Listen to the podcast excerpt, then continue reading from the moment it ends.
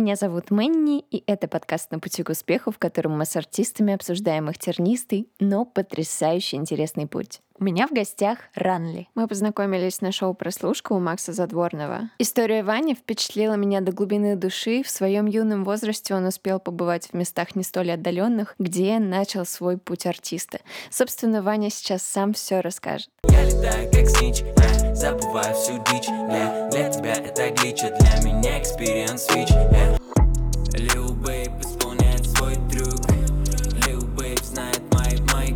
И просто посмотри на этих людей Каждый второй тут хищный зверь Пора тебе смириться, попался в плен Твой манекен, твой манекен Ваня, привет! Привет, привет. Меня зовут Ваня Ранли. Я артист, который начал свой путь, как уже ранее упоминалось, в местах не столь отдаленных. Вот, это первый мой опыт вообще записи подкаста. Я думаю, все пройдет успешно. Конечно.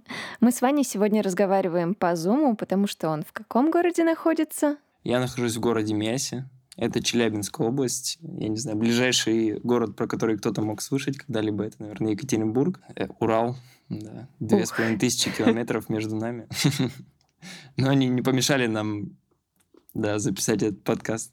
Расскажи, какой была твоя жизнь до колонии, о чем ты мечтал, к чему стремился. Это были какие-то положительные вайбы или наоборот отрицательные? Слушай, ну я думаю, стоит начать немножечко раньше, до того, как я попал в эти места. То есть я учился вообще после школы в, в кадетке. Это у нас есть в Челябинске ЧКШ из ПЛП, это кадетская летная школа-интернат с первоначальной летной подготовкой. Там учатся ребята, после 9 класса туда поступают и учатся там как в 10-11 классе, плюс проходят первоначальную летную подготовку. Да, я готовился вообще быть военным, но что-то потом пошло не так. Ну да ладно, об этом чуть позже. В общем, я ее закончил, хотел поступать дальше на вышку, стать офицером, но у меня плохое зрение. На тот момент уже минус 5 было, и поэтому немножко не получилось. Я тем же летом подал следом документы. Когда понял, что не прохожу, я подал документы в наш местный университет, Челгун называется, по специальности информационной безопасности автоматизированных систем. Поступил в универ после двух лет кадетки,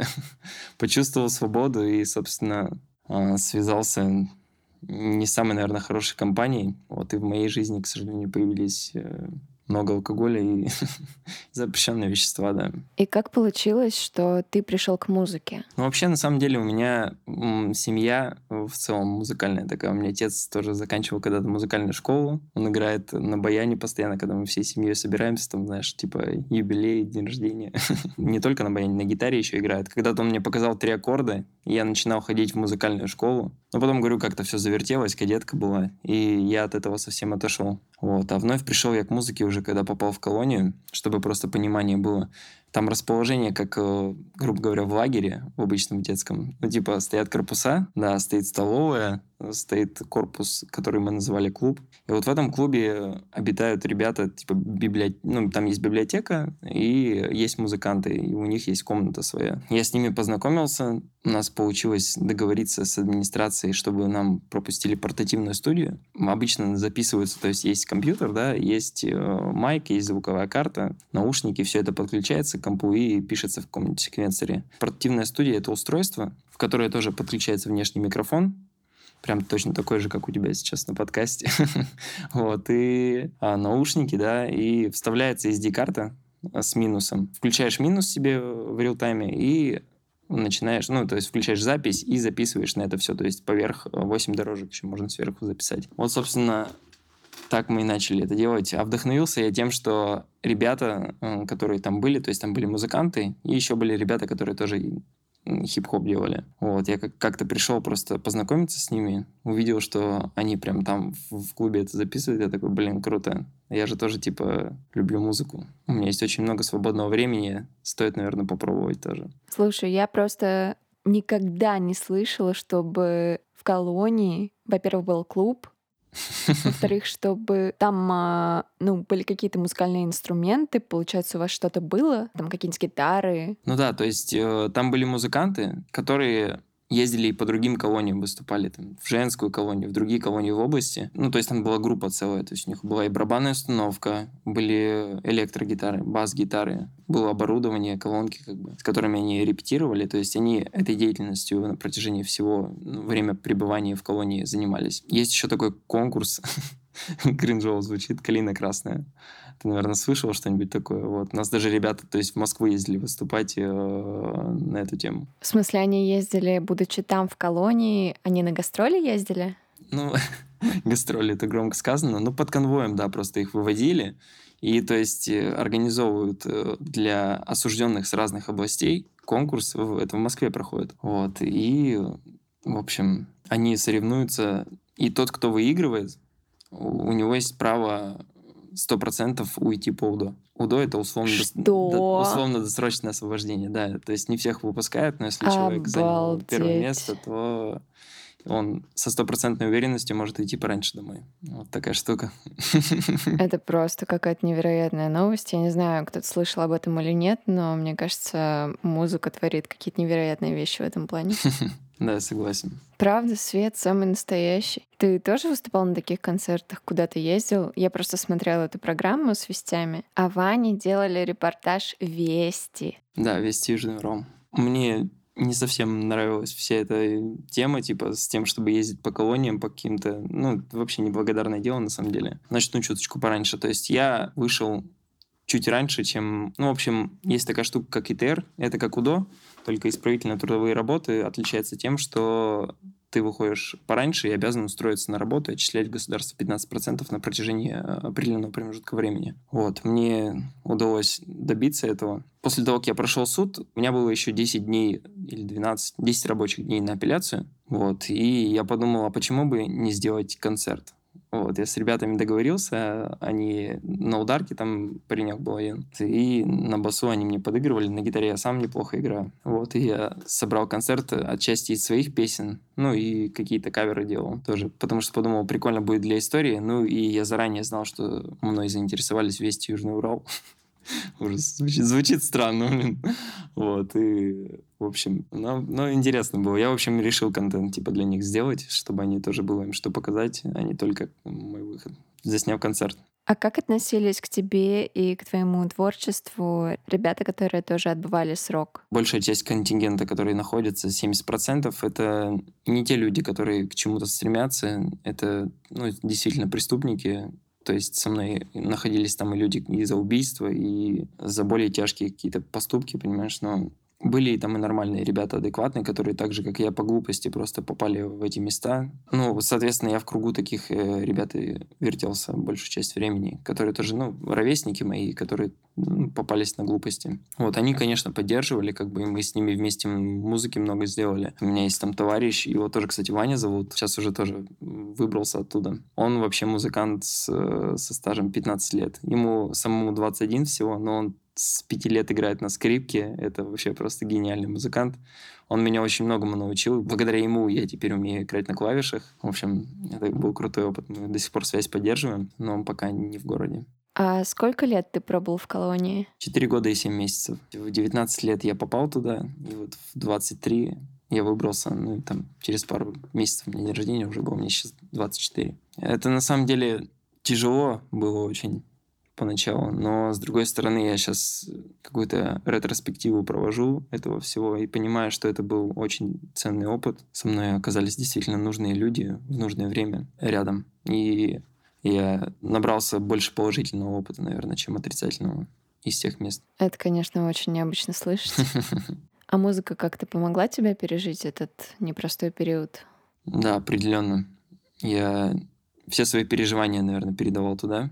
То есть у меня есть целый альбом записанный именно там. Я готовлю его к выпуску, но хотелось бы больше внимания этому уделить, больше, наверное, средств вложить, чтобы а, он стал услышанным на большую аудиторию. Поэтому он пока лежит, ждет своего часа, и я периодически выпускаю синглы. Вот, но вообще музыка это да, это такая отдушина, знаешь, когда ты не знаешь, кому выговориться, сказать что-то, ты включаешь минус просто и начинаешь писать, рассказывать. Что-то поменялось у тебя в голове за это время? 4 года 7 месяцев — это довольно-таки большой срок. Какие у тебя теперь цели, ценности, может быть? Ты как-то по-другому видишь этот мир? Чтобы рассказать, что у меня поменялось в голове за этот период времени, ну, наверное, подкаста одного точно не хватит.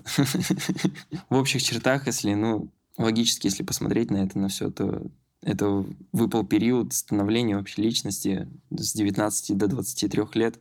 Конечно, у меня многое поменялось. И ценности сменились, и понимание, что есть семья вообще в целом, которая поддерживала меня все это время. Это, во-первых. А во-вторых, я понял и всем остальным советую, что не стоит размениваться на какие-то я не знаю, как это назвать, чтобы нас не забанили наш подкаст.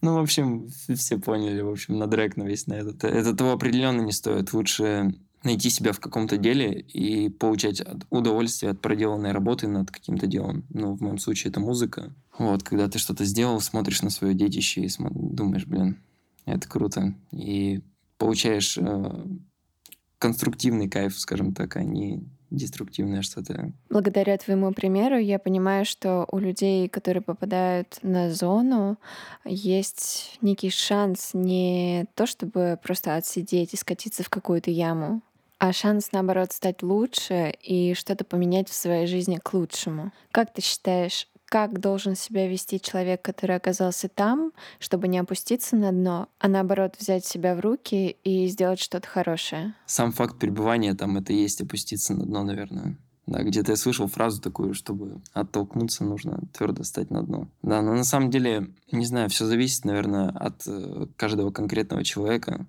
Я не скажу, что каждый там сможет э, собраться с мыслями и вопреки там стереотипам каким-то, которые ходят про зону, пойти наперекор всему этому и добиться чего-то.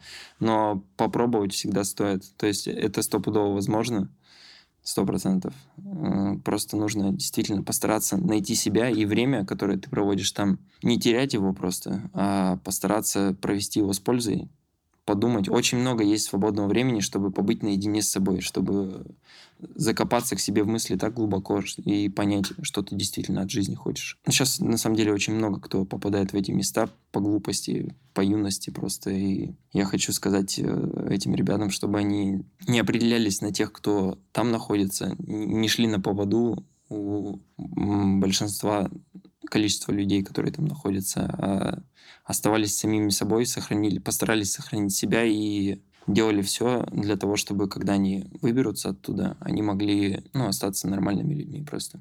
Расскажи, как ты живешь сейчас, работаешь, учишься, что происходит в твоей жизни? Я живу великолепно. На контрасте с тем, что было там вот 4 месяца назад, конечно, это, это что-то. Столько всего нового. Как будто, как будто заново родился, знаешь. Вообще моя основная работа, я работаю инженером по качеству программного обеспечения. QA-инженер. Сейчас я попозже расскажу. Серьезная заявка. Да. попозже расскажу, как я вообще попал в эту профессию. Вот, в свободное время пытаюсь, стараюсь уделять музыке, но основная работа, конечно, тоже много сил очень отнимает. И пока что, пока нужно свои какие-то финансовые потребности закрыть, э, больше на работу акцент. Но стараюсь все равно по музыке тоже продвигать. Вот э, приезжал на прослушку в Москву. Первый раз в Москве был, на самом деле. Это крутой очень опыт был. Благодаря ей, конечно, мы с тобой познакомились, и вот сейчас записываем, сидим этот подкаст. Также я, я, я помимо того, что пишу еще музыку, я тут за последние четыре месяца неплохо научился управляться с контроллером. Вот мы сейчас как с тобой подкаст э, закончим, я поеду играть в клуб. Вот меня там ребята уже ждут. Ну, в общем, как-то так мои будни проходят. Ну и, конечно же, наверное, спорт. Я деструктивный образ жизни, конечно, вел до колонии, но когда туда попал, тоже с ребятами познакомился, кто спортом занимается, они меня втянули в это во все, и на протяжении уже, ну, четырех лет, наверное, я в тренажерный зал хожу. Через кого ты сейчас выпускаешь музыку? Это какой-то лейбл или это сам через дистрибьютора? Я сейчас выпускаюсь через Upsound. Я думаю, наслышаны про таких ребят. Сам с ними не коннекчусь, не взаимодействую. У меня есть э, менеджер, Ксюша зовут ее. Мы с ней еще познакомились, когда я был в колонии. Не буду подробности рассказывать, как это произошло. Но, в общем, она услышала музыку мою и такая, давай попробуем. Я говорю, блин, Ксю, у меня нет бабок. Она говорит, ну, потом рассчитаемся. Типа, я такой, ладно, погнали. Она сама работает в Ворнере, вот, и она мне помогает, ну, помогла мне найти контакт с Upsound, помогает таргетологов найти на релизы, с обложками. У нее крутое очень видение. Она, ну, есть типа у человека насмотренность. Она мне помогает как бы с обложками. Вообще всем видеоконтентом, который я веду в своем инстаграме. Вот, ей спасибо огромное. Я ее когда-нибудь обязательно отблагодарю, когда...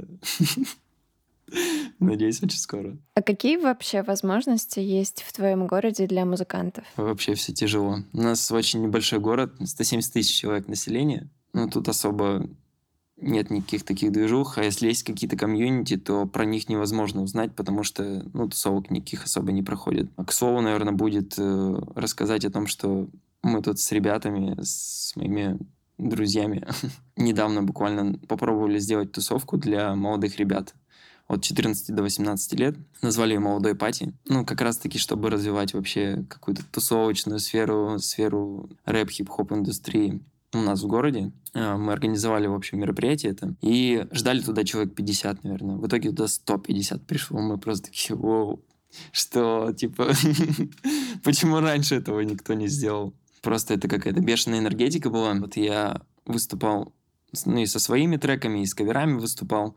Плюс, э, ну, хип-хоп играли, что-то хаус какой-то. Ребят, которые, с которыми мы это все организовывали, зовут Витя, диджей, вот, и Макс. Он тоже как MC, ну, в общем, вел всю эту тусовку. Так что вот было интересно, было очень круто, я действительно очень зарядился от этих ребят. А в ночь после того, как тусовка прошла, я узнал, что я прошел прослушку, вот из 350 человек.